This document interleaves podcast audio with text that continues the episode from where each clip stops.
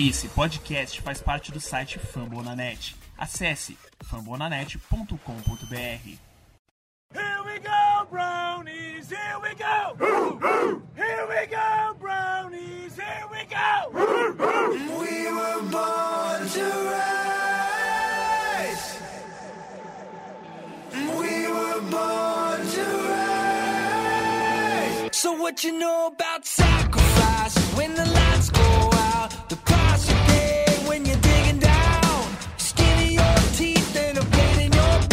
What you know about hope? What you know about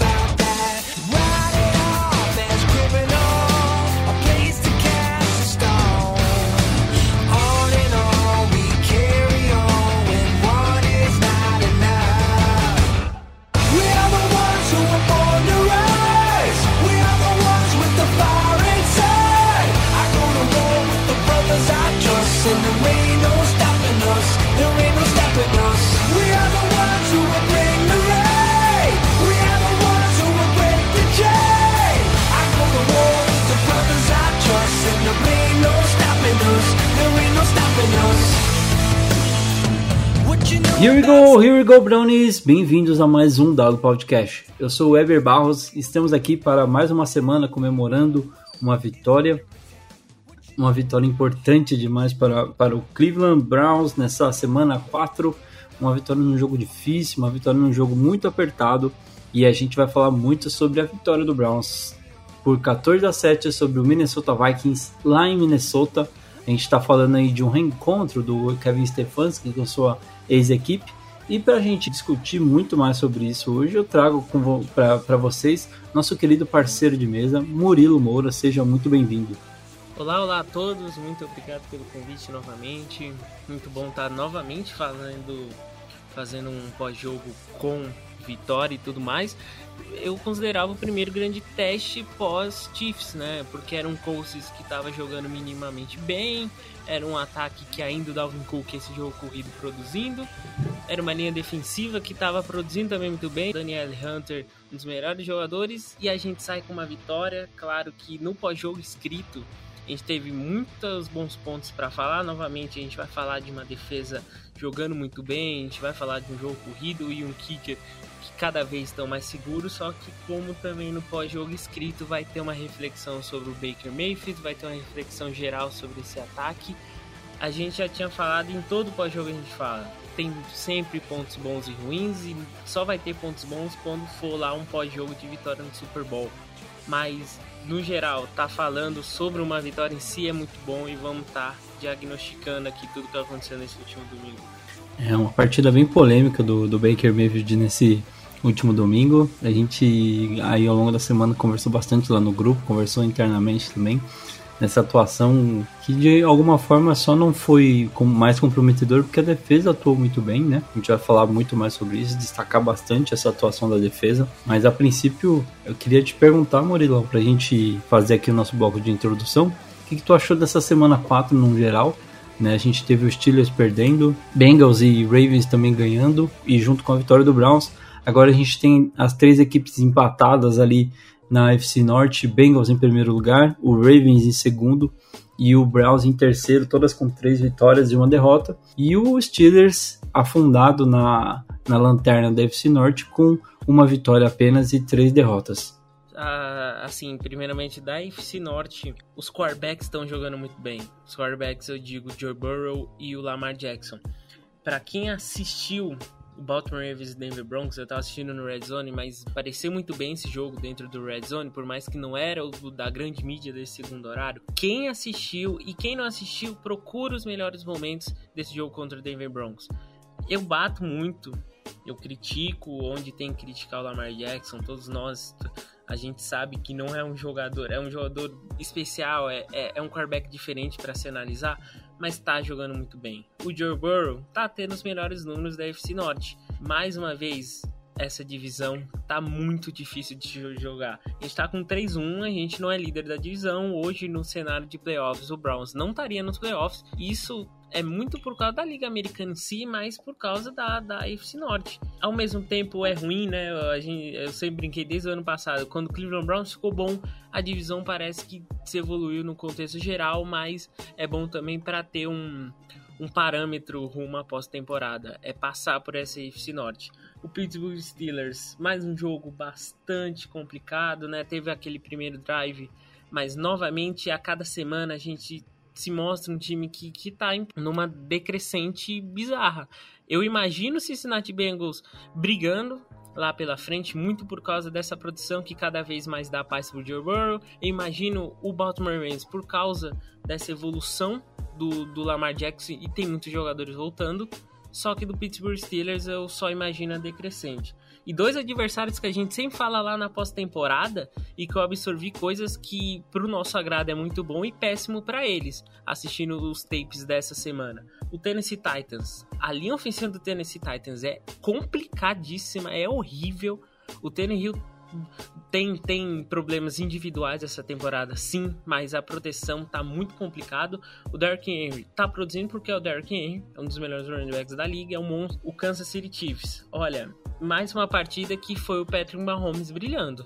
Porque tomar 30 pontos esse ataque do Philadelphia Eagles, e assim, vou, é, eu falei lá no Twitter e dou uma dica também para vocês, e isso é uma dica ótima para vocês assistirem. Assiste o tape do jogo contra o Philadelphia Eagles essa defesa é bizonha, é desorganizada. A secundária, por mais que o Jalen Hurts tem, tem resquícios de um bom quarterback às vezes, a secundária entregou de mãos dadas para o Jalen Hurts conseguir alguns passes bastante bons.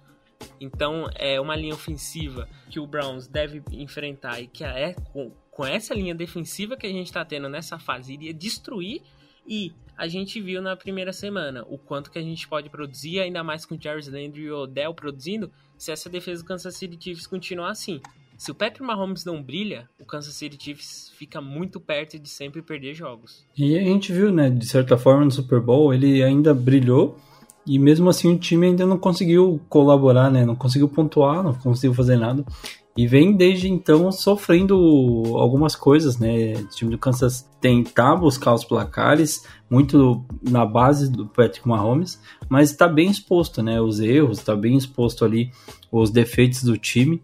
E eu acho que hoje talvez já não seja nenhuma, nenhum absurdo a gente falar que não é o principal favorito ali a ganhar a FC, né? E o, e o, assim, o Jalen Hurts produzindo 387 jardas. Você ceder quase 400 jardas pro Jalen Hurts é porque tem um problema geral ali. tá certo, então, Murilão. Boa semana, na verdade, para as equipes da FC Norte, com exceção dos Steelers, é claro. E é uma, uma coisa que eu queria até comentar, né? A gente teve os Steelers enfrentando o Packers nessa semana 4, na semana 5 o Bengals enfrenta o Packers todos os times da FC, Norte, vão pegar o Packers, no caso, né? E a cada jogo que a gente vai vendo o Packers, a gente vai começando a pensar um pouquinho, de alguma forma, analisar pensando no jogo do Natal, né? Porque o Browns também pega o Packers então a gente já vê aí, o Steelers levou uma, uma sonora surra do Packers e o Bengals aí tem um confronto difícil pela frente, né? Acho que vale sempre a pena a gente ficar de olho para ver o que está acontecendo em torno de possíveis adversários, né? Vale lembrar até que o Packers conseguiu algum garantiu a contratação aí do Jalen Smith, que foi dispensado pelo Dallas Cowboys agora durante a semana. Então são equipes que estão se reforçando, a gente vai olhando os adversários. É claro que hoje, na verdade, é a minha maior preocupação é o Chargers e na, segunda, na semana seguinte vai ser o Arizona, mas acho que dá sempre para a gente ficar de olho nos, nos adversários que estão jogando aí, né? É, virou, virou parâmetro e Rodgers, aquela semana 1 foi um delírio, né, do Rodgers. E só para citar esse jogo em si do Pittsburgh, como é, essa temporada vai ser a de menos polêmica com os torcedores dos Steelers, né, pela, pela fase que tá se encaminhando, mas dois pontos, né, duas cenas que eu não poderia não citar. O Mike Tomlin num clima de romance com Rodgers, que bizarro aquilo. É, é, coisa que só acontece quando a franquia tá indo muito mal. E a do Juju, parece muito que ele fala, it's a Ben problem, né? É, isso é um problema do, do Big Ben. Parece, não parece, só que a gente. Eu me apeguei muito que ele falou que foi o problema do Big Ben e eu vou contar isso para todo mundo que ele falou isso. Então, é cenas que a gente só vê quando a franquia tá em. Causador de discórdia, o menino Murilo, olha só. Abraço pros torcedores do Steelers. Tá certo então, pessoal, pra gente encerrar o nosso bloco de introdução. É, a gente fala agora na sequência, o nosso, entra com o nosso bloco de pós-jogo entre Browns e Minnesota Vikings o Browns viajando até Minnesota para jogar contra os donos da casa, o Vikings, lá no US Bank Stadium. Pela primeira vez, Kevin Stefanski enfrenta a sua ex-equipe e deu bom, galera. Confira com a gente no próximo bloco, a gente já retorna. Jefferson near side left. And here's a bootleg out to the right. Cousins up in the pocket, got a lot of time going down the field and deep, and it is A picked off ball by Grady Williams. Grady Williams intercepted it as he fought with Adam Thielen for the ball and came out with it. Rolling on the field is interception. Greedy Williams is back. Welcome back, Greedy.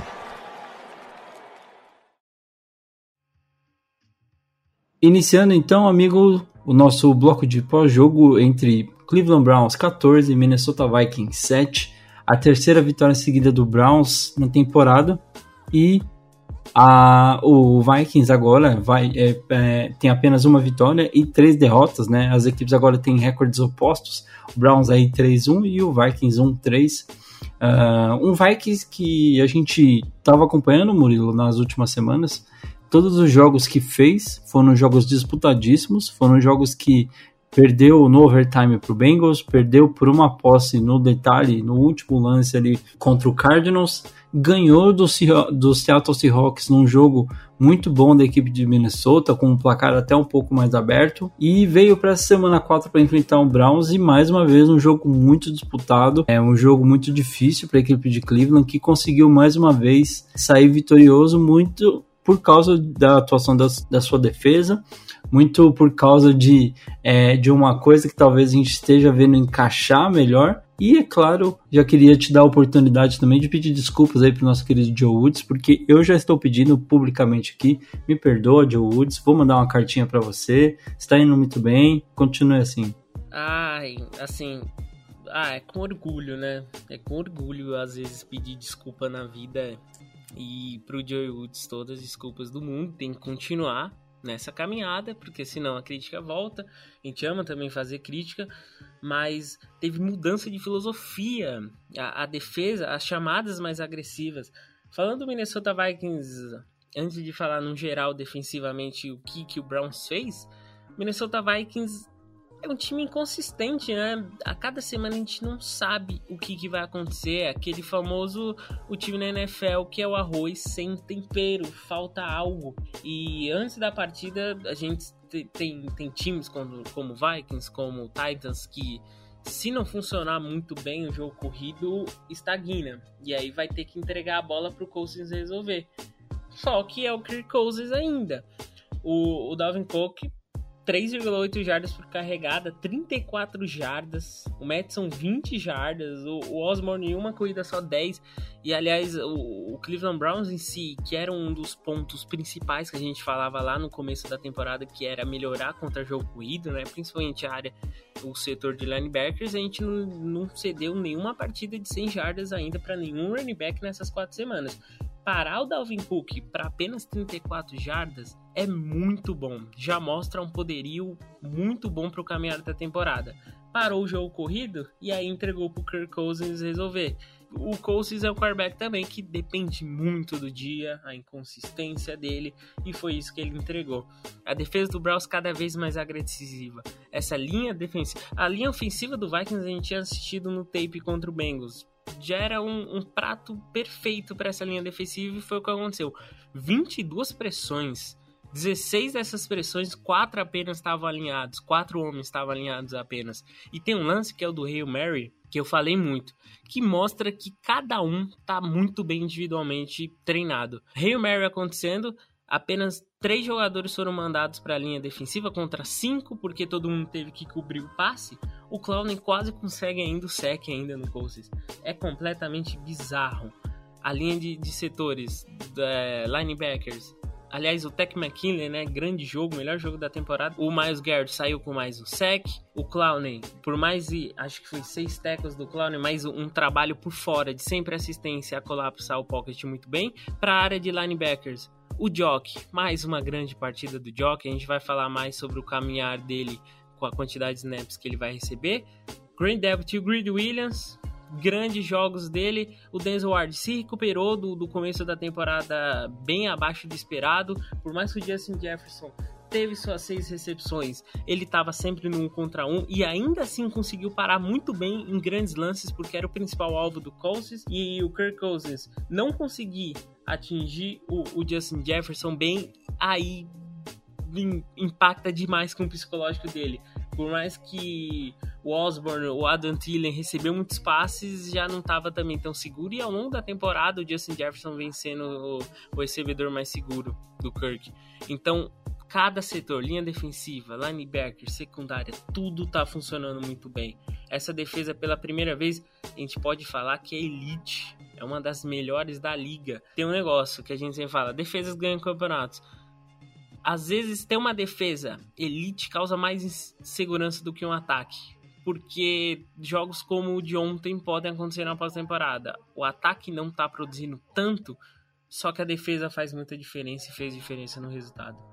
É, a gente viu até durante a semana, né? A gente, em alguns lugares, a gente já consegue ver a defesa do Brown sendo bem exaltada, uma defesa que está aí chamando bastante atenção. Foi ranqueada, inclusive, acho que como a segunda da liga no, no, no, no conceito geral, Murilão. Não sei se você viu essa estatística, estava até procurando aqui o tweet que eu tinha separado em relação a isso. Mas é tá, tá, tá, tá crescendo, tá melhorando, né? Esse número que antes, no, nas duas primeiras semanas, foi péssimo, foi de certa forma é, muito aquém do que a gente gostaria que fosse. Na semana 3 e 4 mudou, né? teve essa, né? O próprio perfil do Browns, né, postou como a segunda melhor defesa da liga. A cada domingo, né, as estatísticas gerais de uma franquia inteira melhoram. E sempre aparecem as estatísticas de se comparar com todo o Cleveland Browns possível. Desde a volta da, do, do, Browns da liga em 99, o Browns não tinha conseguido duas partidas seguidas cedendo menos de 10 pontos. Isso é muito bizarro. E aqui, ó, eu trouxe alguns tópicos, né, dessa defesa. É a segunda melhor em jardas cedidas por jogo, 250 jardas por, por partida. É a terceira em jardas aéreas cedidas por jogo, apenas 183. É a terceira em jardas corridas cedidas por jogo, são 66 jardas cedidas apenas.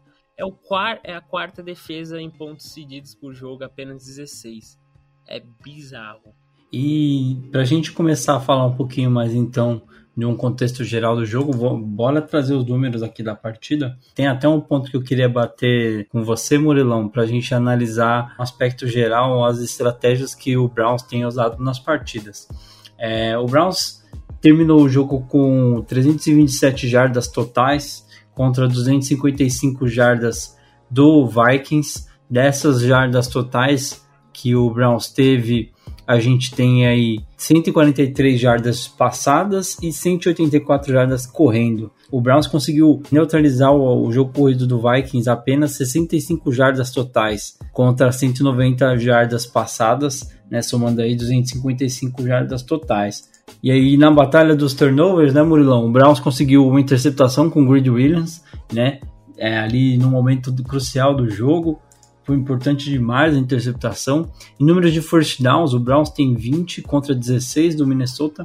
E aí, Murilão, um dado aqui que eu queria até pedir a sua opinião sobre. Já tem alguns episódios que a gente está gravando que eu estou aqui falando sempre essa estatística e percebendo o quanto isso tem feito a diferença nos jogos que o Browns tem ganho. Né? Tempo de posse de bola. O Browns ficou com a bola por 35 minutos e 32 segundos, né? Tempo de jogo, tempo de relógio, né? É, lembrando que o jogo tem 60 minutos e o Browns passou 35 minutos e 32 segundos do jogo com a bola contra 24 e 28 do Minnesota. E aí você vê o Browns nos últimos jogos, pelo menos todas as vezes que a gente mencionou aqui, sempre está ficando com pelo menos 30 minutos, é, 30 minutos ou mais com a posse da bola. Estrategicamente falando, né, Murilo? É, faz a diferença, né? Você consegue segurar o seu ataque mais tempo em campo. Você está jogando contra um ataque que dá trabalho, contra um time que você pode ter algum trabalho. Você mantém seu ataque em campo, você mantém o relógio correndo. O jogo está a seu favor, de alguma forma você vai controlando o jogo. É muito do que o Browns tem feito aí nos últimos jogos. Se a gente parar e analisar, tem muito dessa estratégia, né? Um, do, um, dos pontos que, que a gente fala, né, do Stefanski desde o ano passado é a administração dele no relógio. E a gente. Os dois ataques foram bem estagnados, né? Mas ainda assim, imaginar o Browns liderando muito bem com 35 minutos, mesmo um ataque produzindo apenas 14 pontos, é muito bizarro é muito bizarro como foi bem administrada ainda essa posse de bola. Eu, eu coloco ainda também como a cultura ofensiva do time, né? O, o Browns é um time de jogo corrido, né? Que tem o seu principal forte como jogo corrido. Isso causa impacto na posse de bola. E é pro futuro também. Que bom que o Browns vira um time que, que, que preze pela posse de bola e tá conseguindo produzir porque é contra times com poderio grande, ainda nessa temporada regular, né? Nem fala na pós-temporada, mas nessa temporada regular ainda, Baltimore Ravens, Green Bay Packers, seja quem for, vai precisar tirar a bola das mãos de, de um Lamar Jackson, de um Aaron Rodgers, como foi contra na primeira semana contra o Kansas City Chiefs, a gente tirou muito a bola das mãos do, do Patrick Mahomes, então que bom que tá virando algo muito adentrado dentro desse time. Só falando dos turnovers, uma interceptação e quase duas. Eu acho Sim. que foi o Troy Hill, né? Eu acho. Eu não lembro agora de cabeça, é. mas eu lembro que teve uma quase interceptação. Aquela pass interference que o juiz deu, que coisa vergonhosa. Eu nem vou falar porque nem teve. É a segunda seguida, né? Já contra no jogo anterior, a quase interceptação ali do, do, do John Johnson, né? Que na verdade estava inteiro na bola para fazer ali. O juiz marca um, um pass interference que nunca aconteceu, né? E agora de novo mais uma. É, e, e eu critico muito a. Eu critico muito a, a penalidade né, de, de road in the pass com os quarterbacks. Eu reclamo do penalidades antidesportivas, só que como não aconteceu, então nem vou tocar no assunto. Mas no assunto pass interference, que bizarro é, é, a arbitragem querendo tirar muito contato do, do, jogo em si, mas um contato completamente bizarro. Quem não viu, tenta pelo menos procurar essa segunda interceptação. E aí, Murilão, para a gente avançar então falando dos números aqui, falar agora dos números individuais, né? O Baker, um, um dos grandes destaques, talvez negativos do jogo, e é dói, dói falar, gente, me perdoa, sou um admirador declarado do menino Baker, e a gente tem que falar, na verdade, né? É, o Baker, de 33 tentativas, acertou apenas 15 passes. Terminou o jogo com 155 jardas aéreas, é, jardas totais né, de passe. Uma média de 4.7 por tentativa, nenhum touchdown lançado, nenhuma interceptação também, graças a Deus. Sofreu aí 3 sacks, terminando com um QBR, um, QB, um rating, um rating de QB, né? de 15.6 apenas, um dos mais baixos aí que eu me lembro do Baker, né? É claro que é sempre bom comparar com os números do Cousins, né, que tentou 38 vezes, acertou 20 passes, 203 jardas totais, uma média de 5.3 aí por tentativa, um touchdown e uma interceptação, sofreu dois sacks, um sack lindo do Tech McKinley, tá voando o menino, e terminou com um QBR mais baixo do que o Baker, aí 10 10.0, um QBR zerado, é, 10.0 cravado, né? Dois, dois QBs que, que, que, estavam em dias que realmente precisavam aparecer, mas foram de alguma forma ofuscados ou pela defesa adversária ou por si mesmo, como eu acho que é o caso do Baker, né? Ele não estava num dia inspirado, é, a gente sempre fala muito bem do Baker pela precisão nos passes, por ser um cara que consegue acertar aqueles passes laser, né? E perdeu o Beckham por duas vezes em oportunidade que ele estava muito aberto, acert, é, deixou de acertar passes que ele não costuma errar ali no meio do campo. Teve até aquela é, terceira descida que ao invés de jogar a bola no Felton, ele pensou um pouquinho demais, aí decidiu correr, perdeu ali uma oportunidade de seguir a campanha com o Browns. Foi um dia muito fora da curva, mas negativamente pro Baker, né, Murilo? Tem, um, tem uma palavra que eu, que eu escrevi no pós-jogo escrito e nem citei no Twitter, mas deveria ter citado, que é o não apertar o botão de pânico. É, é, é, bizarro. Aquele, aquele jogo contra o Titans de três interceptações, aquele jogo ainda eu coloco melhor do que esse domingo. Porque aquele jogo, pelo menos, ele tava bem em precisão, ele tava bem nos quesitos de, de quarterback, ele tava conseguindo acertar passes, passes grandes em si, e saiu com três interceptações. Esse não. Ele tava com, com muito problema com footwork, ele tava desconfortável, ele tava com problemas de processamento mental durante o jogo para gerar as decisões. Teve o lance do Odell Beckham, que ele falou, ele citou sobre ah, teve problema na leitura de cada um teve na jogada, mas no final a gente assiste e a gente vê que o problema era a precisão. Ele tava com problema de precisão o jogo inteiro. Aquele passo atrás foi completamente bizarro. Aliás, o Odell poderia ter saído um jogo para lá de 100 jardas, para lá de dois touchdowns. Isso mostra que ele tá melhorando fisicamente e ele já parece já tá muito pronto para o caminho da temporada problemas de, de, decisão. Tem uma que o Felton tá completamente livre no first down. Ele olha e o footwork dele tá completamente desequilibrado, o corpo dele tá desequilibrado, mas ele poderia tentar o passe, ele tava livre. Só que ele escolhe correr. Ele escolhe correr numa decisão que ganhou alguma jarda, só que vê que foi a, a péssima decisão. Então ele tava desconfortável o jogo inteiro. O Browns fala que tá tudo bem com o ombro dele. A gente sempre fica com essa dúvida de como é que será que tá esse ombro? Porque foi um problema muito grave na precisão de passes nesse, nesse último jogo. E, e isso não é o normal do Baker. Engraçado que faz alguns minutos que eu entrei né, no, no Instagram e tava lá um stories dele. Ainda não li. Eu tô com ele com esses stories abertos aqui, Opa. inclusive a gente pode tentar ler aqui é, durante a, a gravação. Mas o, uma coisa que você falou do ombro dele, né? E acho que vale lembrar aqui que não tem ninguém querendo passar pano. Eu acho que talvez falar, ah, o ombro dele tá bichado, a gente não sei o que, não é uma desculpa, não é, tentar achar que o. É, diagnosticar o que aconteceu com, com o Baker. É, tem um Twitter aqui do Nate Urge é, puxando um, trechinho de, é, de uma entrevista do, do Baker, falando que ele usou uma proteção no, no ombro que estava machucado, o, o, ombro esquerdo, né, que é o ombro não passador do Baker, e, e aí também perguntaram para ele se estava afetando os lançamentos, ele falou que não deveria é, atrapalhar. Então deixou aí no ar o no caso se atrapalhou ou não, mas é, tentando recapitular um pouco, né, é, Murilão, a gente viu, é, lembra daquele lance da interceptação que ele sofre e que ele mesmo tenta parar a jogada, ele sofre uma lesão que de certa forma pode é, não é tão, tão leve, não é tão tão de boa assim, de ser, pô, o ombro sai do lugar, volta, e aí ele volta pro jogo, termina o jogo, tipo, como se nada tivesse acontecido. Era estranho de esperar que ele não tivesse sido afetado, não, não pareceu, pelo menos, até a gente chegar nesse nível aqui, onde a gente começa a se perguntar, será que tá tudo bem? Será que ele tá 100%? Assim como a gente também tem o problema do Wills, né, que tá jogando aí, pelo, pelo menos pelo terceiro ou segundo, terceiro jogo consecutivo com problemas no, no tornozelo.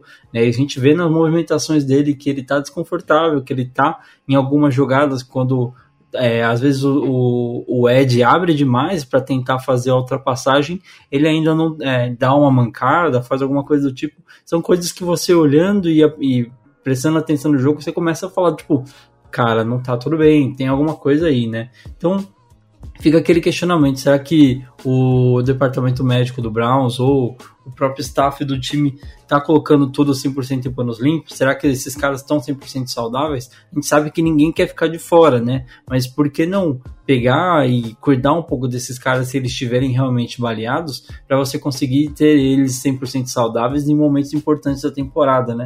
O, assim, cada, cada posição tem, tem o seu, seu ponto né, no corpo o, cada é, cada, cada posição no teu corpo específico para a gente sempre se preocupar. A linha ofensiva, na base de tornozelo, a gente se preocupa demais quando acontece, como aconteceu com o Wills. É isso com o joelho para running back e é isso com o ombro com o Baker. Teve a é, subluxação na hora, o ombro dele saiu, ele se recuperou em 5 minutos, ele estava de volta, só que a gente sempre fica preocupado, que é o que é que acho que é a principal base, né, de estar tá saudável ou não dentro de um quarterback. A gente não tá passando pano. A gente, lá no meu texto, a gente no Twitter, a gente no, no, no pós-jogo no, no pós escrito, a gente sempre coloca todos os pontos bons e os pontos ruins e a gente sempre fala de não colocar o botão de pânico, ligar ele do nada assim. Ainda a gente tá falando de um Cleveland Browns que é 3-1. A gente tá falando de uma partida ruim. Lá no pós-jogo escrito, eu cliquei muito nessa tecla de existe dias ruins para quarterback eu puxei históricos do passado do Peyton Manning, do Drew Brees, eu puxei um dessa temporada. O Aaron Rodgers no primeiro jogo da temporada na estreia foi horrível.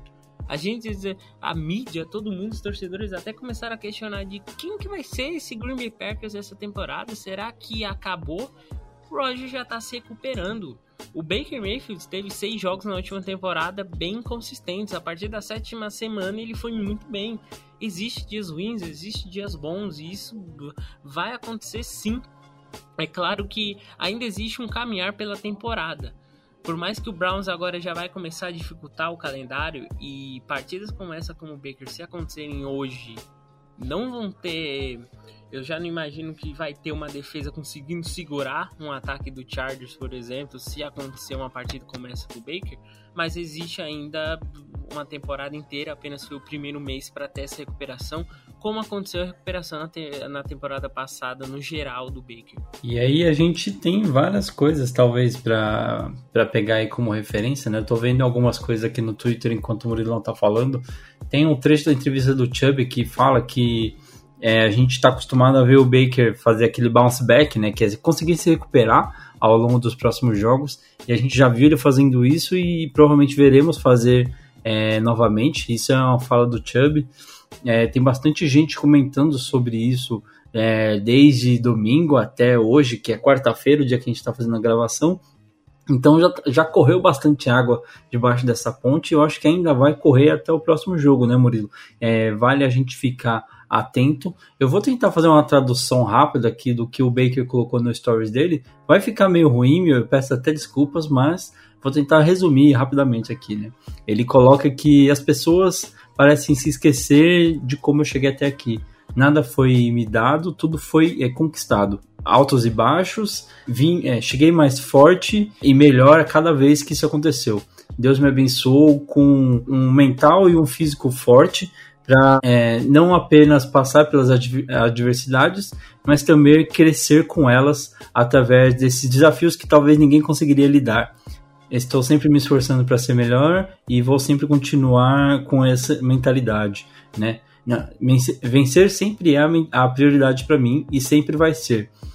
É, sempre foi e sempre será, na verdade, né? Esse é o motivo pelo qual o Cleveland me trouxe e essa é para conseguir mudar a narrativa e impactar os outros ao longo da jornada, né, do caminho. É, dito isso, temos um ótimo grupo. Eu, eu, eu os apoio e eles me apoiam também.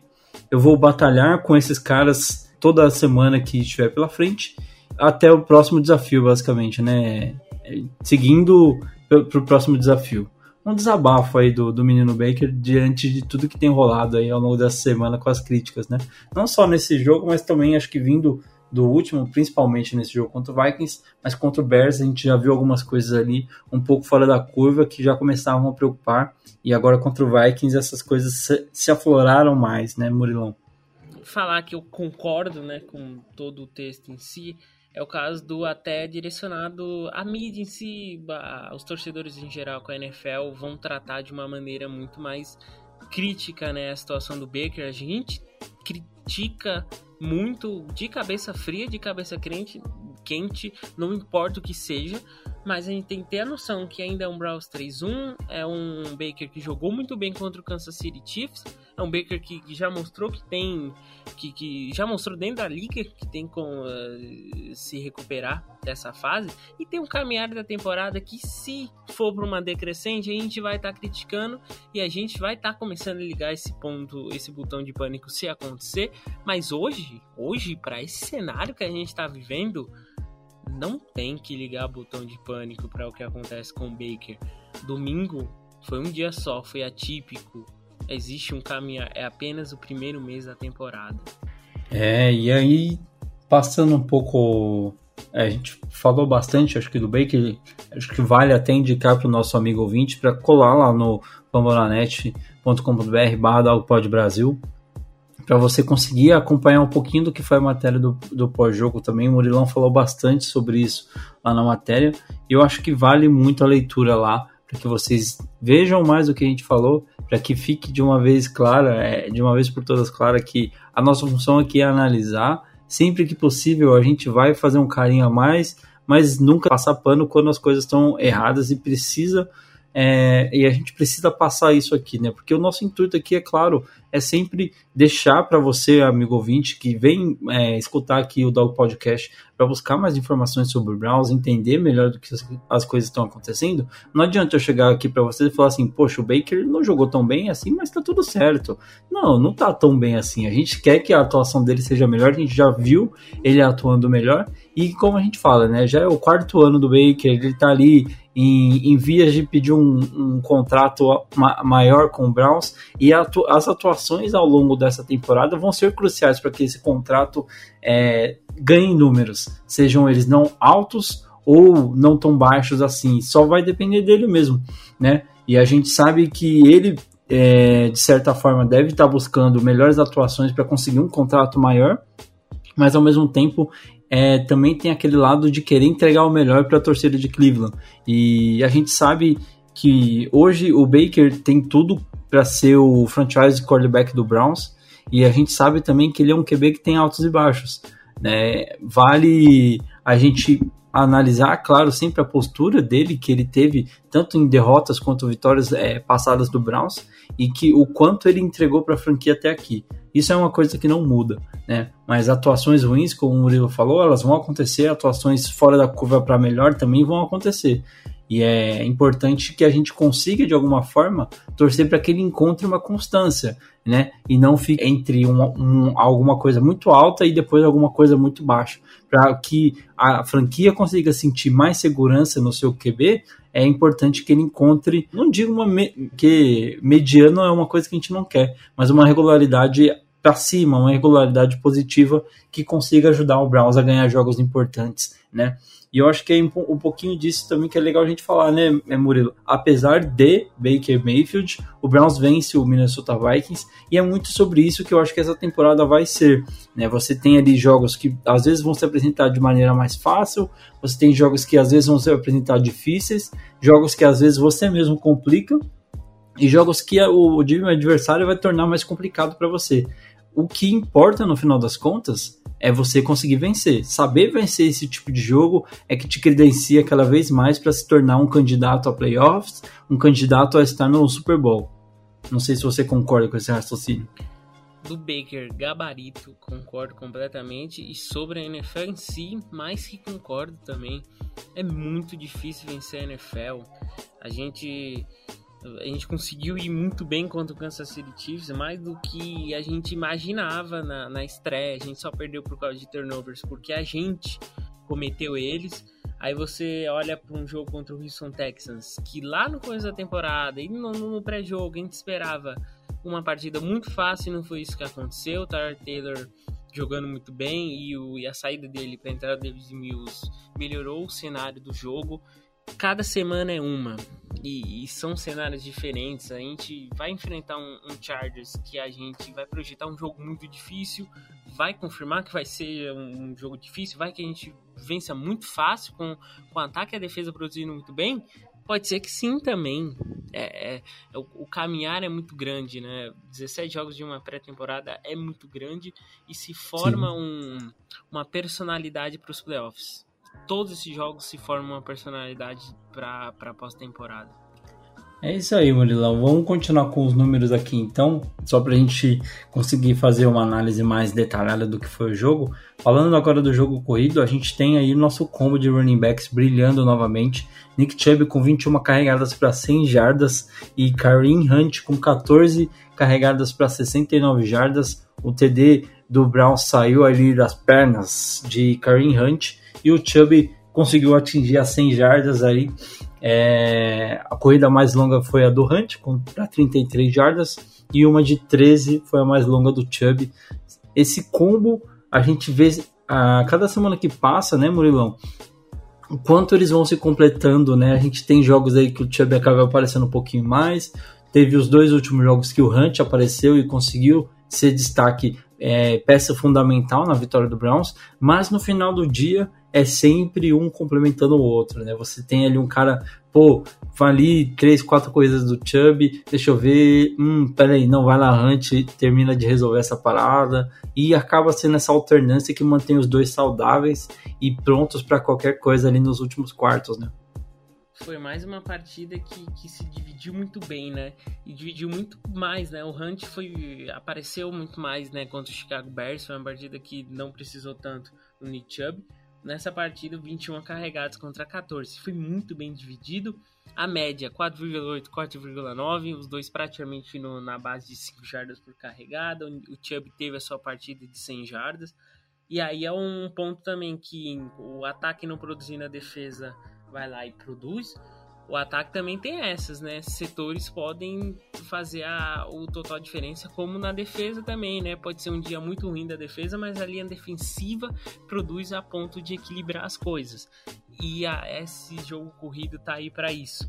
Isso é muito bom para segurança para o Baker Mayfield, né? Ter um jogo corrido seguro faz total diferença, como a gente citou, né? Do Kirk Cousins, é, a falta que o jogo corrido, principalmente o Dalvin Cook, teve sem a falta de produção. Por muitos momentos o Baker mal e por muitos momentos o Stefanski se atrelou ao jogo corrido, ativou ele, né? 35 carregadas ao total dos dois. Já mostra que o Stefanski sabe que dependendo do cenário vai ter que se escorar nesse jogo corrido. E que bom ter um, uma forma de, poder se escorar nesse jogo, né? Porque é, a gente está falando de dois caras que estão aí facilmente no top 10 de running backs da liga e jogam no mesmo time, jogam no nosso time, que coisa linda, maravilhosa. Mas para Stefanski em si saber que além desses dois, ele ainda tem o Demetric Felton, que é um ótimo coringa para situações específicas que o Browns está é, precisando ali nos jogos, e além disso ainda tem o Ernest Johnson, que está sempre pronto quando é chamado, né? Então tem um ótimo grupo de running backs, talvez um dos melhores que o Browns teve aí nos últimos anos, acho que seguramente falando desde que a franquia voltou, eu acho que muitos times num, em, em se pegar aí pelo menos cinco anos para trás ao redor da liga, muitos times não tiveram é, um grupo de running backs como esse que o Browns está tendo agora, né? É, grandes times, né? Grandes times que que venceram a NFL, que tem bastante sucesso, tiveram grandes running backs e a gente ter dois, né? Essa grande diferença que a gente sempre cita que, que o Car Hunt seria teria praticamente de 15 a 20 snaps ou para lá para cima em 31 times da liga faz bastante diferença. E aí agora falando um pouquinho do das recepções, né, Murilão? Uh, a gente tem aí um grupo que está decepcionando muitas pessoas no Fantasy, né?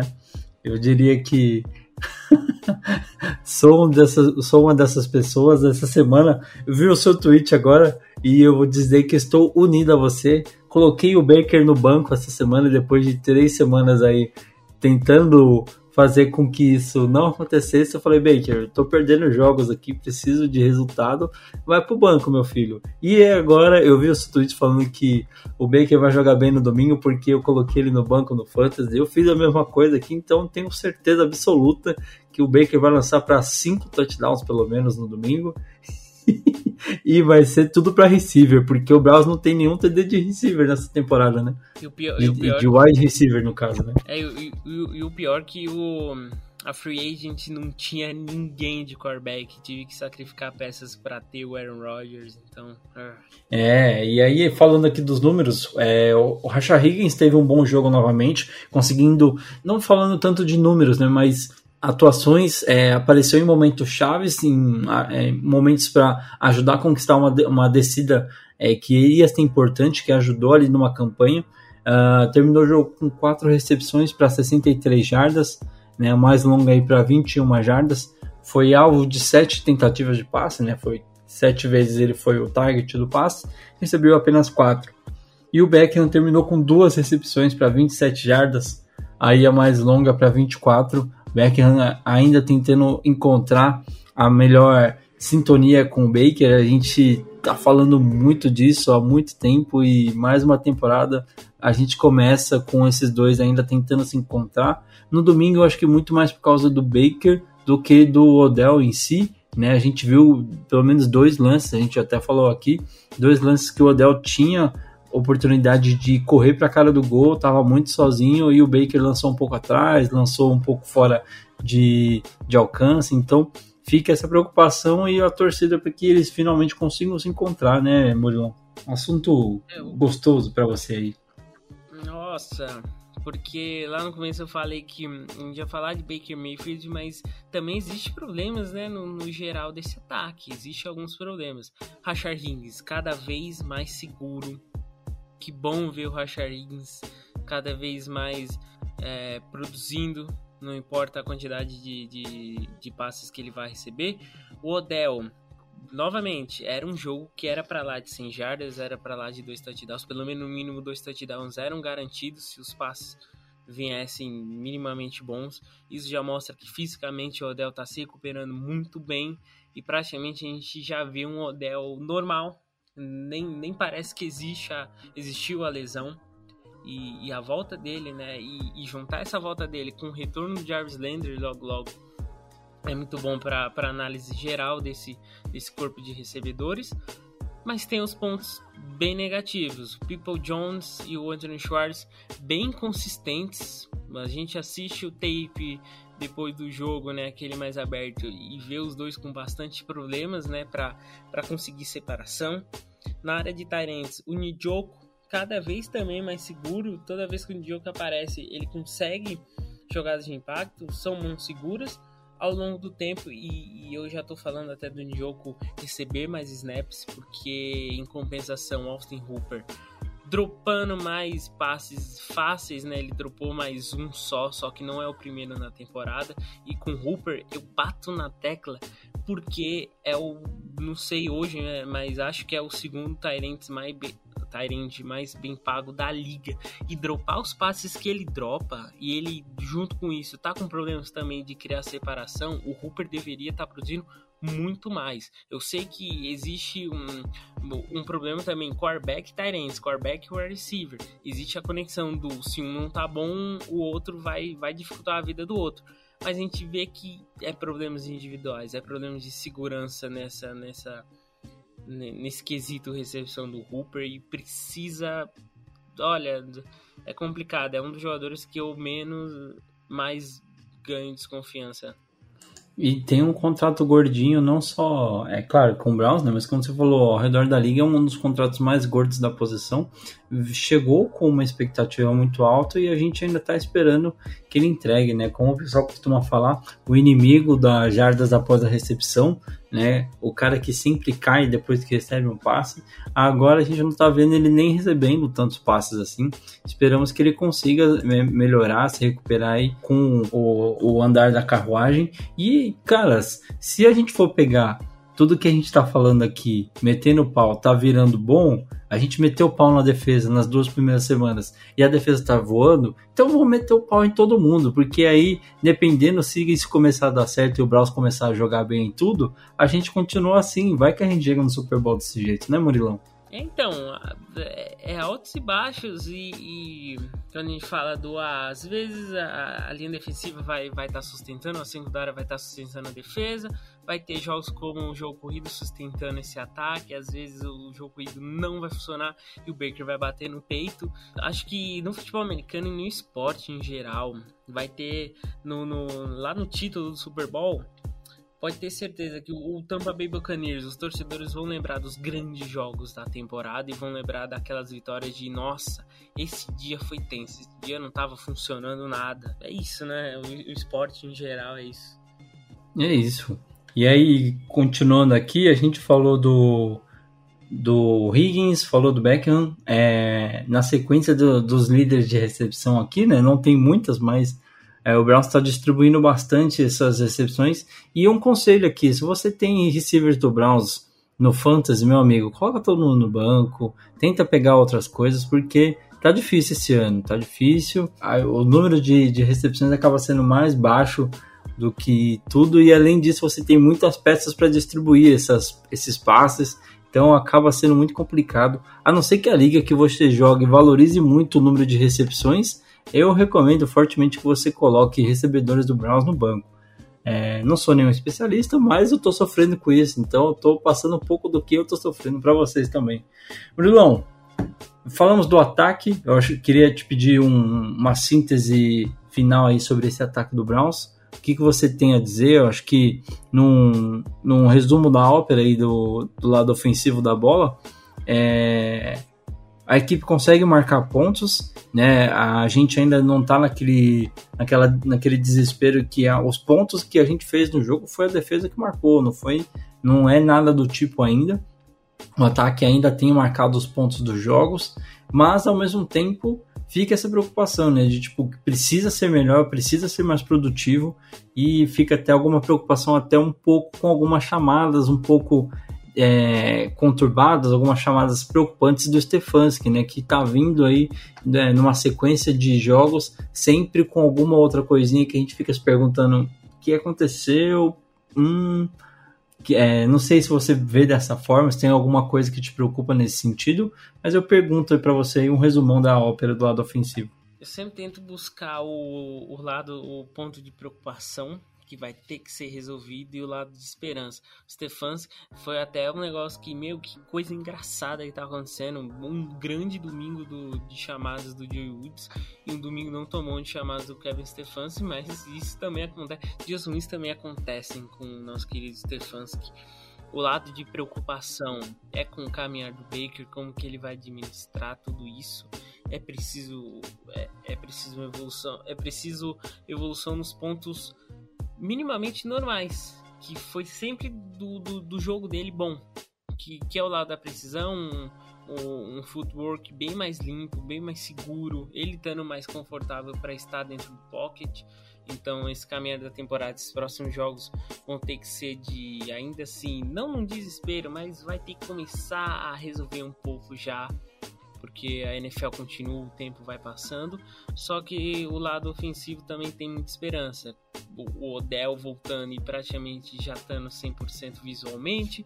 E aí a gente junta com isso, junta com o Higgs cada vez mais seguro, com o Nijoko aparecendo na temporada, com o Jarvis Landry futuramente aparecendo aí.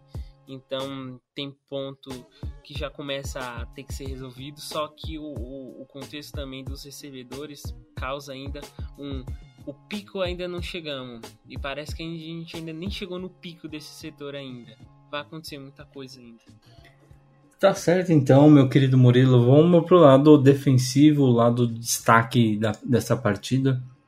Um segundo jogo que essa defesa do Browns brilha, brilha muito no Corinthians essa defesa meus amigos. Tá bonito de ver. A gente tem não só o nosso front e tá dando muito trabalho. Eu, eu inclusive, você estava falando do Dalvin Cook. No, mais cedo na semana eu tinha até mandado no grupo uma declaração dele falando que Kirk Cousins, quando tem o pocket limpo, é um dos melhores QBs da liga, uma coisa assim.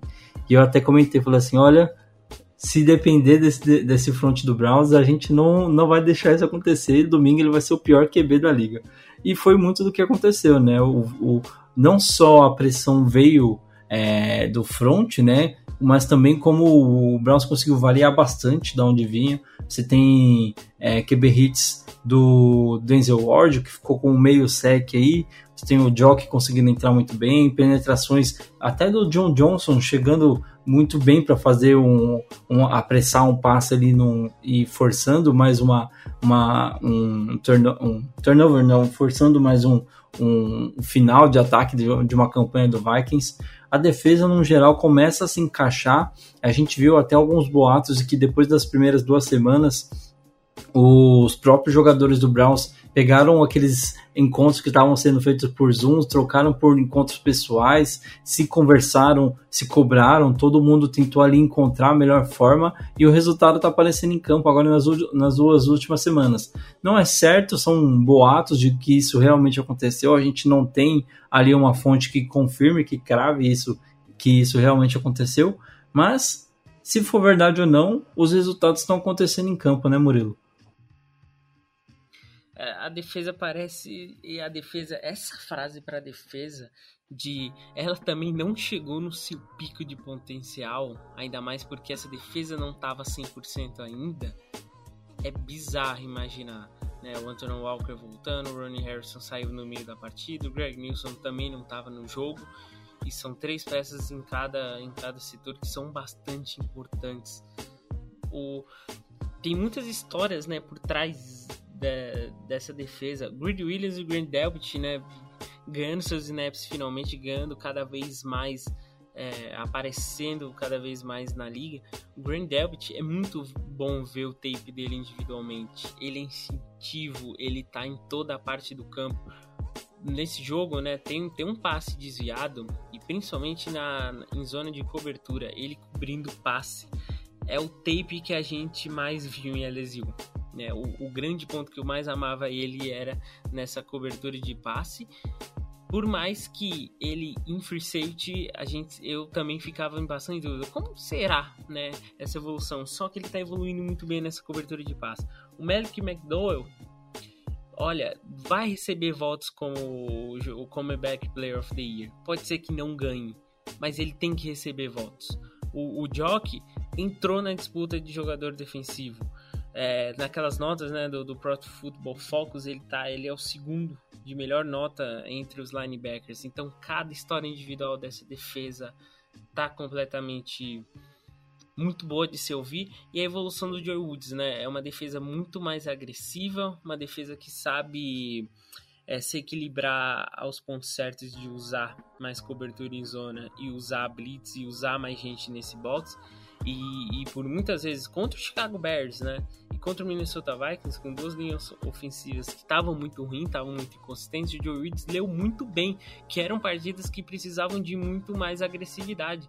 E contra o Chicago Bears foi agressiva e, e foi um, um, Browns que. uma defesa que se preocupou muito menos com cobertura de passe, porque ao longo de todo o jogo, né, foi muito desconfortável para Justin Fields. Contra o Minnesota Vikings, o Joe Woods escolheu muito bem o momento e foi ficando cada vez mais confortável para se levar o Browns ainda mais perto da linha de scrimmage. E é esse Joe Woods que queremos. É, é o Joe Woods se adaptando a cada jogo e, e, que vá se adaptar quando o Justin Herbert. É, a gente pedia muito isso, né? Que faltava isso contra o Houston Texas, por exemplo, que era um, uma filosofia de defesa muito estagnada e isso mudou nesses últimos dois jogos. E como é bom ver isso tudo mudando, como você citou, né? Ver essa defesa se, é, se encontrando finalmente. Você, numa um, um, ponto mais cedo, mencionou que o Browns conseguiu, em vários momentos do jogo, fazer pressão apenas com quatro homens. E a gente está vendo ao redor da liga o quanto isso tem sido importante, né? Você conseguir fazer pressão com o menor número possível de jogadores para manter mais jogadores atrás conseguindo é, cobrir as linhas de passe, é, co cobrir as opções de passe, né? E aí você tem a pressão acontecendo, você de certa forma pressa um passe com menos pessoas possível para que uma bola rifada possa ter mais defensores ali, uma chance de tipar um passe, interceptar, qualquer coisa do tipo, atrapalha mais as vidas, principalmente dos tipos de QB que a gente está vendo hoje, né? Patrick Mahomes, a gente tem até o próprio Justin Herbert, o Lamar Jackson, vários QBs aí que estão se destacando ao redor da liga que acabam, se você consegue de alguma forma fazer com que esse sistema de defesa funcione, você tem muito mais chance de conseguir se defender contra eles, né? E o Browns teve bastante sucesso utilizando essa fórmula contra o Minnesota Vikings e a gente espera que isso continue acontecendo nos próximos jogos, né? Até porque no calendário do Browns a gente tem bastante gente que vai dar trabalho assim, né? Então, Murilão, para a gente fechar aqui a análise dessa defesa, eu te peço novamente aí uma, um resumo da ópera do que a gente viu de muito bom nessa defesa. Como a gente falou, é, destaques no, no front, né? Miles Garrett, é, o Jadavion Clowney também muito bem, Takashi McKinney aparecendo muito bem com o sec, o Malik McDowell e o Malik Jackson fazendo um ótimo trabalho ali pelo meio, deixando esse front muito é, assim fora da curva, né? Se a gente conseguir ter desempenhos assim nas próximas semanas, com certeza é, as linhas ofensivas vão sofrer, os quarterbacks adversários vão sofrer, né? Mas além disso, a gente tem o, um Jock jogando muito bem, o Grid Williams aparecendo num jogo que provavelmente muitas pessoas é, imaginavam que poderia ser um, um, uma chuva de nervos, né? Poxa, dependendo do grid, voltando de lesão pela primeira vez. E ele foi bem, terminou com uma interceptação. É bom saber que a gente tem um bom substituto ali imediato, né? Seja para o Denzel Ward, seja para o Greg, é, Greg Nilsson, que provavelmente não vai jogar no próximo domingo também, né? Uh, John Johnson e Green Delpit segurando muito bem o fundo ali da, da, dessa secundária. Né? O Ronnie Harrison saiu com concussão, mas a gente tem aí uma defesa que peça a peça consegue formar um ótimo time, como você falou, uma defesa elite, né? Eu acho que a, a palavra confiança cada vez mais ganhando confiança, se direcionado para o Jock, se direcionado para o Greedy Williams, para o Green Delpit, direcionada ao Denzel Ward depois do, do, do, do, começo abaixo da temporada dele. É uma defesa que cada vez mais vai ganhando essa confiança e principalmente esses jogadores que, que esperaram tanto para estrear, esse, os calouros, parece que está se formando cada vez mais confortável dentro desse sistema, dentro da, da filosofia que o Woods vai, vai se colocar. E essa linha defensiva é bizarra, é monstruosa. O Jadavion Clowney chegando hum, junto com o Miles Garrett sendo o parceiro que a gente mal esperava que ele estaria desse jeito com o Miles Garrett. Ele empatado em número de pressões com o Aaron Donald, por exemplo. Então, ah, eu sempre falei que, que de todos os setores de, de defesa, a linha defensiva sempre me pega mais. Muito depois também desse último Super Bowl que o Tampa Bay Buccaneers se fez muito da, da, da, vitória final na temporada por causa da linha defensiva. E ver essa linha defensiva do Brown sendo uma das melhores da liga causa muita esperança para a temporada. É isso aí, então, para a gente fechar a nossa análise, é, falando de todos os setores, claro que a gente não pode deixar de falar novamente do Special Teams, principalmente do nosso Chase McLaughlin, ou McLanche Feliz, como carinhosamente temos apelidado ele aqui dois field goals, é, duas tentativas de field goal, dois field goals acertados. É, o mais longo aí para 53 jardas, meus amigos. 53 jardas. Um kicker do Browns chutando para 53 jardas, Murilo. Seis pontos na conta do menino aí. É, não teve oportunidade de chutar um extra point porque o Browns converteu o, o, a tentativa de dois pontos para conseguir passar à frente do placar. Mas quando chamado, quando exigido, tá co correspondendo o menino McLanche feliz, né? E um chute 53, um de 48 e os dois chutes sem mudança de direção alguma, sem a bola dar nenhuma curva. Seguros os chutes, com bastante força. Que bizarro. E em jogos grandes, em jogos que o placar é mais baixo, kickers ganham jogo.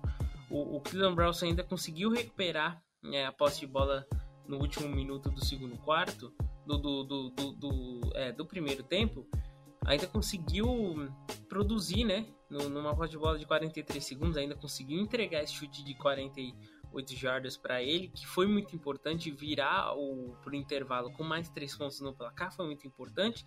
E lá no último quarto, né? Que foi a última posse de bola antes de entregar a última chance para Minnesota, só com chute de 53 jardas seguro, onde se colocou o time a 7 pontos de diferença, e aí Minnesota iria para tentar a, a, pontuação, mas para tentar no mínimo levar para overtime, não para vencer o jogo. Então, kickers são muito importantes. Kickers ganham o jogo e o Chase McLaughlin, que complicado o nome dele, mas se mostra cada vez e cada vez mais seguro. Segundo jogo, já que o Browns depende do kicker de alguma forma, né? No contra o Bears ele teve números maiores, mas agora dessa vez dá para dizer basicamente que ele foi o cara que definiu o jogo ali, que o Browns por bom por um bom período de, de tempo ficou ali por 11 a 8 no placar e foi ele quem colocou 14 a 8 no placar e acho que até o contrário daquela primeira semana do Browns, né, contra o Chiefs, que você via, primeira e segunda semana talvez, que você via claramente que o esquema de jogo do Stefanski de alguma forma ainda não colocava o kicker em zonas de chute, né? Vou, ao invés de tentar chutar, eu vou tentar aqui mais uma tentativa, ao invés de arriscar e ganhar três pontos, né? Agora, nas duas últimas semanas, você basicamente fala, cara, vai lá e resolve, porque você vai adquirindo confiança no seu kicker, o que para todo torcedor do Browns é uma novidade, e a gente aqui com as velhinhas acesas torcendo para que isso continue acontecendo, né, Murilo? A gente é, torce muito, né, que, que, que isso volte a acontecer. O, a temporada em si, né, vai precisar muito de kicker, né? Vai precisar muito desses chutes. Por mais que o, o Brown se arriscando demais em quartas descidas, desde o ano passado foi um time que se arrisca muito. Só que no começo da temporada o Cleveland não estava testando tanto o Chase. Né, tava indo em quartas descidas ou em conversão de dois pontos porque ainda não tinha ainda segurança no seu kicker. E o chute de 53, chute de 48, é, foram amostras de que já o Stefanski já não sendo muito ousadia, já de não, a gente tem kicker para isso, a gente não precisa ficar se gastando aqui e não fazendo três pontos. Esse foi, foi a grande mudança. O Chase conseguiu colocar o respeito e a confiança que, hum, que ele precisava ter para o Stefanski. E aí a gente fala também, Morilão, é claro, do, do Gillan, né? Teve um jogo bom, né? Depois daquele daquela catástrofe na semana 1, ele vem conseguindo melhorar a sua média aí. Teve o, o punch mais longo aí para 54 jardas, alcançando a média de, de números aí que ele já tinha. Não é aquele punter maravilhoso de encher os olhos, mas ao mesmo tempo consegue ajudar o Browns aí a não ficar em situações ruins, né? Que é tudo que a gente espera também, que ele consiga manter a sua, a sua regularidade e evitar aquelas situações catastróficas como da semana 1, né? É o, o punch mais longo de 54 jardas e uma estatística que, que é a que o, que o Panther mais precisa, que a gente mais quer ver do Anguila. Três punts hum, que foram para a linha de 20 jardas, né? Dois desses três foram abaixo Exatamente. das 10 jardas. Esse é o mais importante. E é, quanto mais longe você conseguir jogar essa bola para o cara tentar correr mais, é, ter que correr mais campo no retorno, melhor para que você consiga é, dá menos campo para um ataque entrar em campo, né? Então o Gillan aí tem ajudado bastante. E uma defesa que, de certa forma, é... se você colocar o QB com as costas na parede na endzone, você vai conseguir, é... em algum momento, vai conseguir bo... bons resultados, né?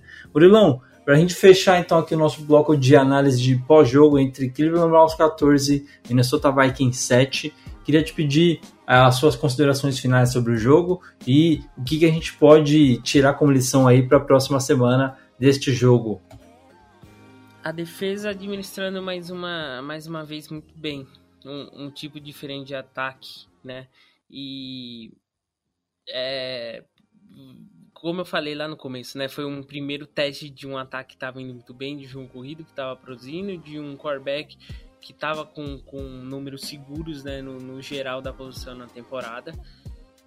Tem todo o lado da reflexão do ataque, né? É, vai, vai ser preciso mudanças, só que foi um dia muito atípico. Aliás, duas defesas. Eu, eu classifico, no geral, duas defesas jogaram muito bem. A defesa do Browns, por mérito muito dela, e a defesa do Vikings também por mérito dela, né? Isso é inviável, só que também bem equilibrado, mas com o desmérito do ataque do, do, do Cleveland Browns. Foi, dá para resumir bem o geral desse jogo assim. É isso aí, então, pessoal. A gente vai para o nosso bloco de análise do pré-jogo da semana que vem. O Browns enfrenta o Los Angeles Chargers lá em Los Angeles às 5 e 5 da tarde. Vai ter transmissão na Fox Sports, então fiquem atentos. A gente já retorna com o último bloco aqui para trazer um pouquinho do que esperar para essa próxima semana entre Browns e Chargers, tá certo? Continua com a gente, a gente já retorna.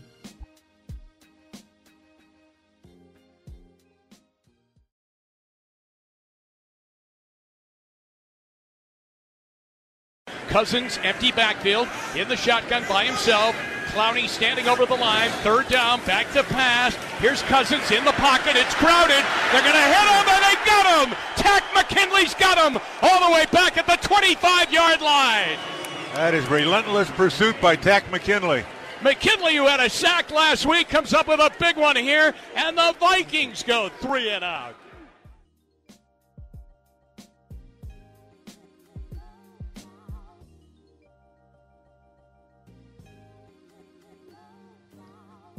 Iniciando, meus amigos, nosso bloco de análise do pré-jogo entre Los Angeles Chargers e Cleveland Browns pela semana 5 da NFL. É, no domingo, o Browns viaja até Los Angeles para enfrentar o Chargers. As duas equipes, Murilão, possuem o mesmo recorde. Os dois têm três vitórias e apenas uma derrota. É, o Browns jogando fora tem uma vitória e um, uma derrota. E o Chargers jogando em casa também tem uma vitória e uma derrota. E existem boatos de que o Chargers não consegue jogar em casa. Eu queria ouvir um pouquinho dessa sua opinião inicial do que, que a gente pode esperar para esse jogo. É, na sequência, a gente traz algumas notícias do que tem rolado aí para essa semana. Mas, a princípio, a gente viu o Chargers jogando um bom jogo contra o, Raiders, naquela coisa que a gente está se acostumando a ver o Chargers fazer, né, de abrir uma boa liderança, aí parece que vai entregar e aí no final ganha, algum, ou geralmente perde. Que, que a gente pode esperar desse Chargers para a semana 5? Nossa, o fator casa é bizarro, né? A gente não tá acostumado com, com isso de do, do, time da casa não tá conseguindo ouvir. A imagem do Los Angeles Chargers jogando em casa, a imagem do Justin Herbert tentando tampar o capacete porque não tava ouvindo nada e no lance acontece false start porque a comunicação tava péssima. E tem até uma chamada, né, um tweet, né, de um, de um dos principais torcedores né, de Cleveland lá no Twitter falando: "Gente, vamos viajar para Los Angeles. Dá para transformar o estádio deles no First Energy Stadium domingo." o Chargers evoluiu e mostrou alguns méritos nesse Monday Night Football, né? Era um time que estava com muitos problemas no jogo corrido. Até antes do Monday Night Football eu citei como um mais um prato bem bom para se servir para o Car Hunt Chubb. Só que o, Chargers conseguiu resolver isso contra o Las Vegas Raiders, né? O, Josh Jacobs, três corridas para 40 jardas, completamente travado, né? A corrida mais longa dele foi de 10 jardas, então o Chargers foi muito bem contra o jogo corrido na segunda-feira. E é o completamente disparo, né? É, é um faroeste o Justin Herbert. Vai ser o grande quarterback que a gente vai enfrentar após Patrick Mahomes. Cada vez mais eu, eu viro fã do, do, do sistema e da sua evolução dentro da liga, né? e vai ser um grande desafio para essa defesa. Né? Três touchdowns, por mais que teve uma, uma caída né, no segundo tempo, tá jogando muito bem, tá jogando muito bem e com bastante auxílio do jogo corrido, né? Austin Eckler jogando muito bem e é, é um cara que, que cada vez mais vai se, vai se mostrando dentro da liga, né? Jogo corrido e jogo aéreo, né? Recebendo e correndo passes. Teve até o, o a grande surpresa do, do Larry Hunter, né, recebendo bastante snaps. Isso já mostra que o Chargers confortável é, vasculha muito, né, por esse ataque. Então vai ser muito difícil, né? A, a batalha, o desafio de Justin Herbert eu já coloco como eu colocava contra o Kansas City Chiefs. É uma batalha que pode acontecer lá na pós-temporada. E aí, Murilão, para a gente começar a falar um pouquinho das notícias que tem rolado aqui nessa semana, a gente começa com uma, uma primeira notícia aqui que o Browns assina com o guard. Eita, nós, agora vai me complicar. Eu vou tentar falar da forma como parece que é, hein, galera? Me perdoe. Uh, o guard Rijalt Froholdit é o natural da, é, dinamarquês, né? O, o guard dinamarquês que estava no press squad do Houston Texans e o Browns aí até fazendo meio que uma troca, né? Porque o Texans levou o Davion Davis pro, pro time principal de lá e o Browns falou: Ah, é, pera aí, então, vou pegar esse guarda aqui do press squad do Houston. E, pra, de certa forma, um movimento que mostra como o Browns lembra, lembra bem do que foi o, a reta final da temporada, de não ter ali peças para conseguir repor, ter que buscar de última hora traz mais uma peça para conseguir garantir ali uma linha ofensiva entrosada e funcionando perfeitamente, né? E ao mesmo tempo, com esse movimento, o time teve que dispensar o linebacker Elijah Lee, que estava atuando até bastante, é, muitos snaps aí ao longo né, das últimas semanas, com as lesões do Anthony Walker, né? Inclusive, é um dos movimentos que indica, é, tudo indica que o Walker deve voltar aí já no domingo, já foi liberado já foi retirado é da lista de, de reserva por lesão, né, o injury reserve, foi retirado, o Brown já colocou ele de volta aos treinos, a gente viu hoje é, algumas imagens dele já treinando em campo, né, então uma sequência de movimentos aí, né, o Browns é, dispensa o Elijah Lee, que já foi é, colocado de volta no practice squad e tá ali entre um dos quatro, é, ele é o quarto jogador protegido no practice squad do Browns essa semana, mostra o quanto o Browns gosta dele e o quanto o Browns quer manter ele no elenco, né, ao mesmo tempo que já é, dispensou, já traz o cara de volta e coloca no squad e fala, meu amigo, você vai ficar aqui, aí você traz o guard que a gente mencionou agora, o Rijalt Froholt, se você conseguir falar igual os Vikings da série, com certeza pronuncia se melhor muito mais do que eu. Adiciona ele ao seu press squad e tira o Anthony Walker da injury reserve, já prevendo até uma volta do menino, talvez para domingo, né, Murilão? Sobre o guard, é, linha ofensiva, né, um setor que tem muita lesão e o problema, né, de, de faltar gente na hora e teve que ir pro desespero, né, mais à frente da temporada, da última temporada, é já trazer ele já começar a se acostumar com o sistema, né? Tá treinando junto do Bill Callan, treinando junto com os companheiros, é já se preparar, construir um jogador que vá, que precisa. Ele já tá recebendo bastante né, snaps, vai se mostrando um jogador bem seguro, né? A fase do setor em si ajuda muito o jogador e vai estar tá continuando, né? Parece que gosta muito desse projeto de, de estar em Cleveland sempre indo e voltando.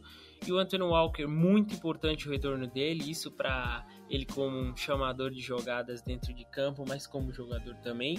A única coisa que eu peço é que não roube o espaço do Jock, né? O, que o Jock ainda continue recebendo bastantes snaps, mesmo com esse retorno do Anthony Walker. Pode ser que outros linebackers hoje, né, Tac Tac, McWilson, perca snaps, mas eu gostaria de ver muito Jock junto ao lado, lá dentro de campo com o Anthony Walker.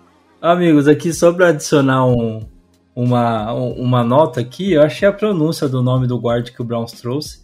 É, tem aquela. Aquele, a forma que o, os caras escrevem como se pronuncia, né? É Yeldo Froholt. É assim que se lê o nome dele. É, então já fica aí a torcida para que ele não precise entrar em campo, para que a gente não tenha que ficar pronunciando o nome dele aqui. E é claro também para que a gente não veja nenhuma lesão na nossa linha, porque se o cara tiver que subir pro, pro time principal é porque está acontecendo bastante coisa ruim. Que bom Deus, que Deus nos livre. É, exatamente. bom, é, a gente também teve aí a, a como eu falei, né, a, durante a semana o, o Browns já anunciou que o Greg Nilsson também não vai é, jogar no, no, domingo, né? Já, já foi oficializado que ele vai ficar de fora no jogo domingo e provavelmente quem deve substituí-lo novamente é, o, é, é, tanto o, o Grid, né? E ali alternando com o MJ Stewart também, né, Murilão? É, o Grid Williams já teve um, uma grande atuação né, nesse, nessa primeira oportunidade como, como titular o Troy Hill também aparecendo, por mais que o Troy Hill tá bem mais atrelado ao lado do Denzel Ward, deve receber oportunidades. E o, e o MD Stewart, que como ele, como ele já ali, né, é, aqueles jogadores que são jogadores seguros, né, tá indo muito bem porque o setor tá indo muito bem. E aí, Murilão, pra gente é, passar as últimas coisas, a gente teve a lista de jogadores que não treinaram hoje, né, pelo Browns, na quarta-feira. Uh, o Clowney não treinou com um problema no, no cotovelo, né? Troy Hill com um problema no, de, no, no dedo, não treinou também. Tech McKinley com um problema ali no tornozelo e joelho ficou também do, liberado do treino, né? Aquelas de não praticar não quer dizer que o cara não estava lá fazendo aquela bicicleta, coisa do tipo, tá só ali descansando para não agravar uma lesão que aparentemente não é tão grave assim, né? Greg Nilsson com o problema é, na panturrilha. É panturrilha? Calf? Eu tô na dúvida agora. Calf, panturrilha, é isso mesmo. Problema na panturrilha já vai para o seu segundo jogo fora, né? Confirmado, como a gente mencionou. David Njoku com problema no joelho, também não treinou hoje. Assim como o Malcolm Smith, que teve um problema no. É, tem uma lesão no abdômen, ficou de, é, de fora do treino de hoje também. JC Tretter com problema no joelho, nas costas, ficou de fora também. Denzel Ward e Derek Crews também ficaram de fora. Denzel Ward com problema no pescoço e o Wills, como a gente mencionou, aí tentando de certa forma poupar o seu tornozelo, que tem sido um grande problema nas últimas semanas e de certa forma uma preocupação grande aí para torcedores do Browns, vendo que já é pelo menos a terceira semana seguida que ele está jogando no sacrifício, né, Murilo?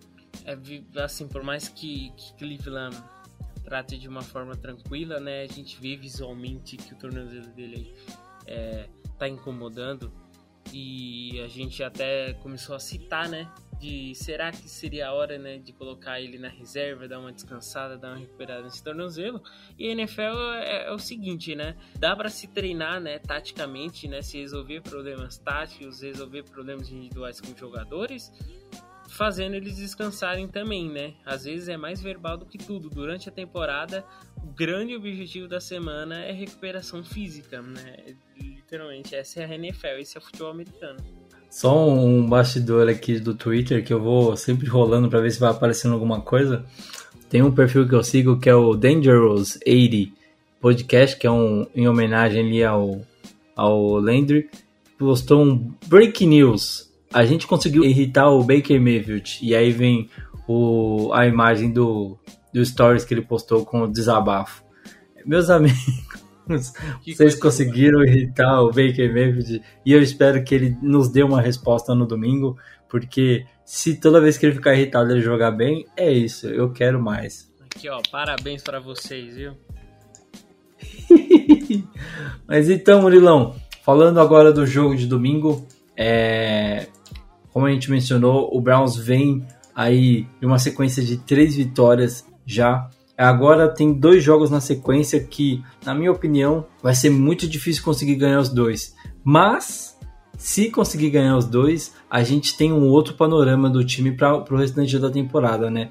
É Los Angeles Chargers no domingo e Arizona Cardinals no domingo seguinte, né? Então são dois jogos muito difíceis para realmente testar tudo que falta ser testado contra essa contra a equipe do Browns, né?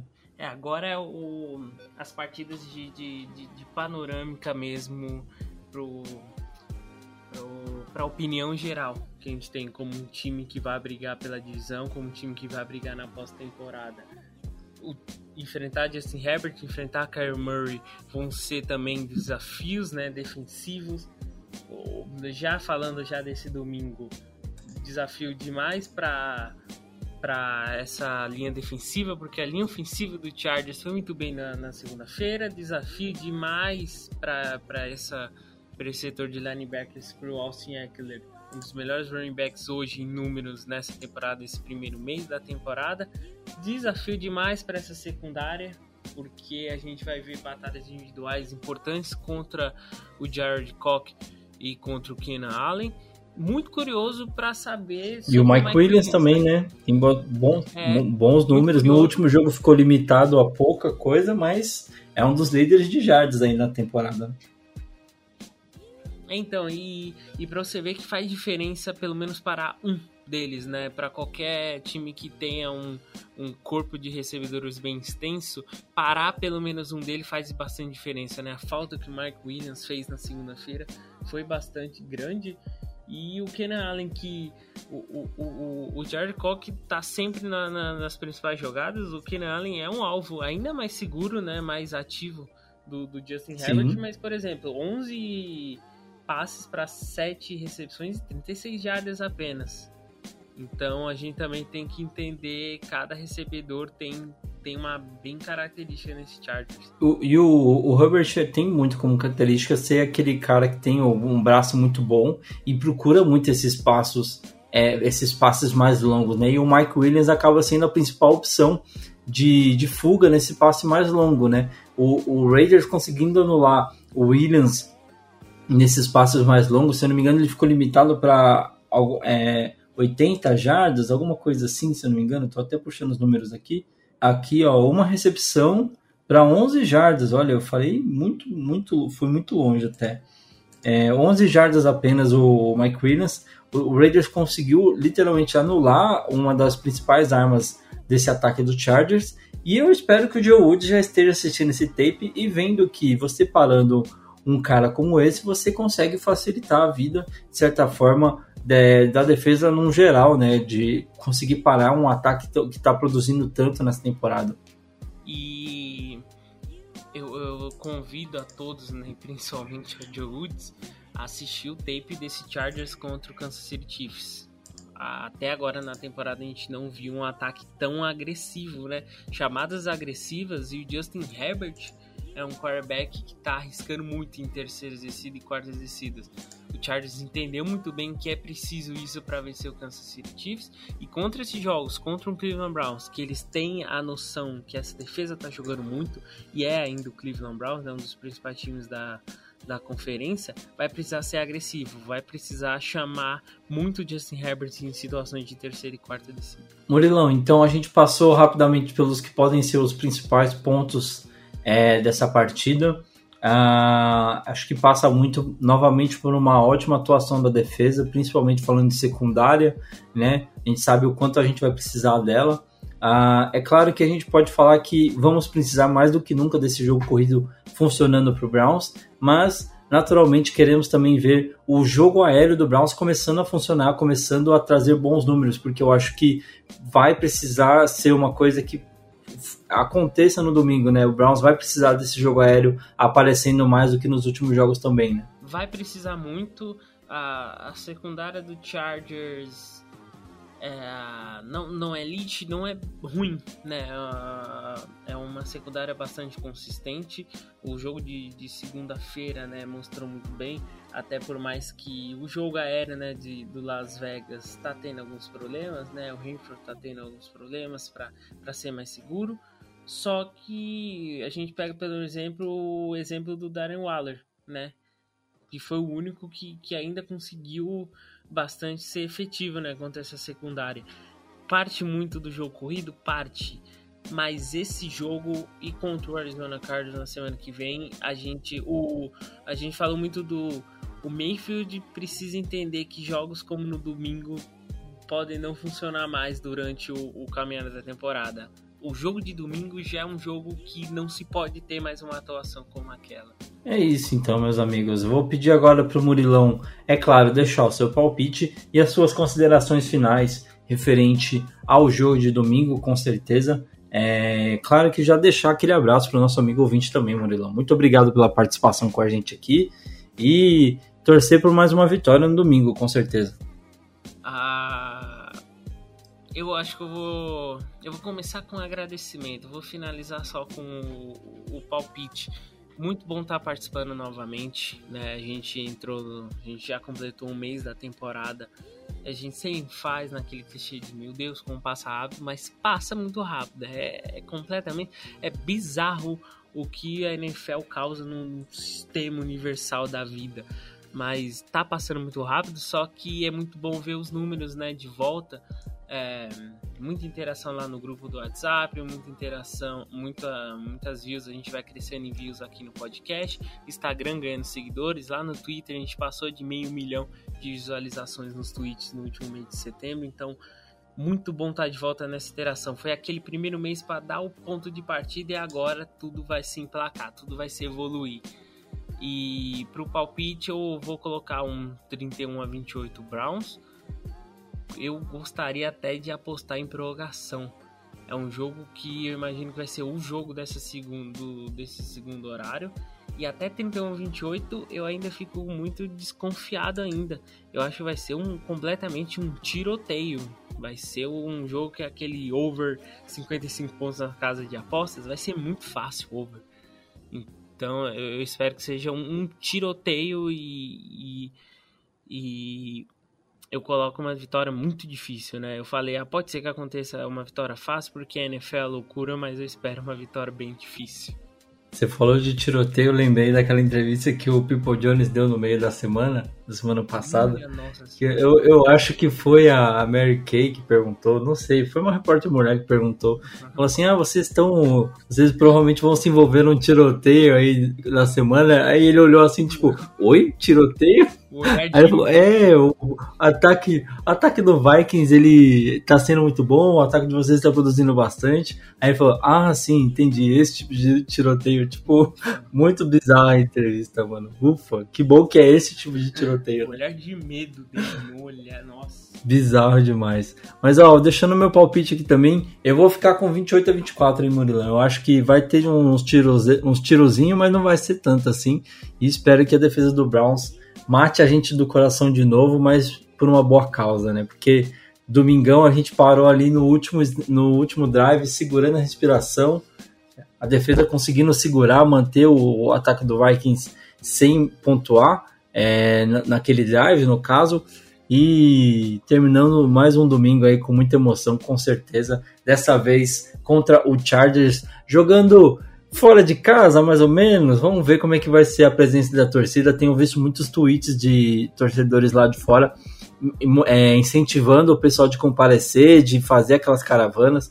Acho que a torcida do Browns está cada vez mais. É, já é uma torcida que engaja muito com o time, mas cada vez mais querendo estar tá perto, querendo participar dessa, de uma temporada que pode no final das contas se tornar histórica e a gente espera.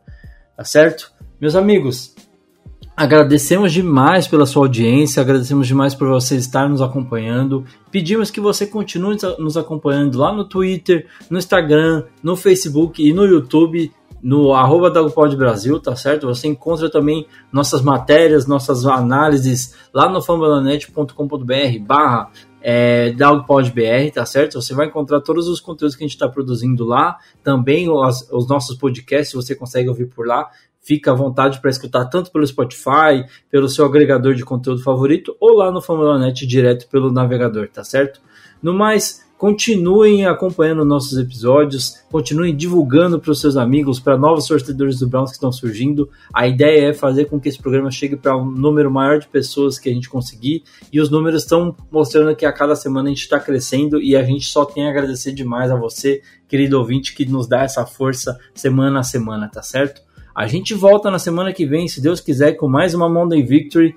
E até lá, eu deixo o meu abraço e um Here we go, here we go, Brownies! Até o próximo episódio, gente. Falou!